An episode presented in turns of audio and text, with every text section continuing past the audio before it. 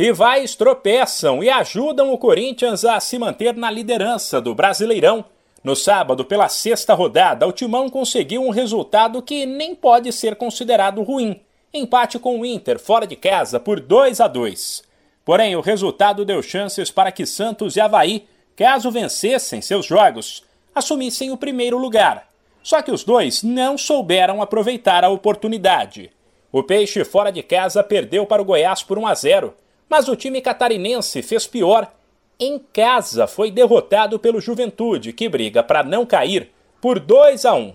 Bom para Atlético Mineiro, São Paulo e Botafogo, que neste momento são segundo, terceiro e quarto na tabela, todos encostados no Corinthians. Além de se aproximarem do timão, eles que no começo da rodada estavam fora do G4, tomaram os lugares de Santos, Havaí e do América, derrotado pelo Coritiba por 1 a 0. O Atlético Mineiro subiu na tabela ao bater o Xará Goianiense por 2 a 0.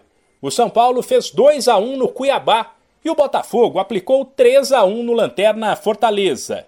Na parte de baixo da tabela, dos três grandes que precisavam reagir, dois cumpriram a missão. O Fluminense venceu o Atlético Paranaense por 2 a 1, enquanto o Palmeiras fez 2 a 0 no Red Bull Bragantino. Já o Flamengo apenas empatou com o Ceará por 2 a 2 e está numa situação delicada. Com seis pontos, ele só terminou a rodada fora da zona de rebaixamento por conta dos critérios de desempate.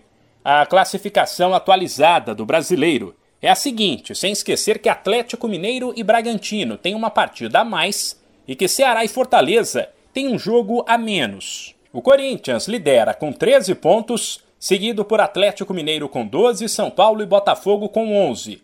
O G6 ainda tem Santos e Coritiba com 10, mesmo número do Havaí, que é o sétimo.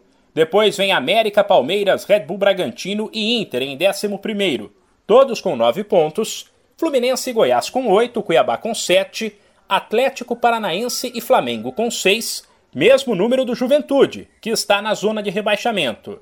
Ao lado dele aparecem o Ceará com 4, o Atlético Goianiense com três e o Fortaleza com apenas um ponto. De São Paulo, Humberto Ferretti.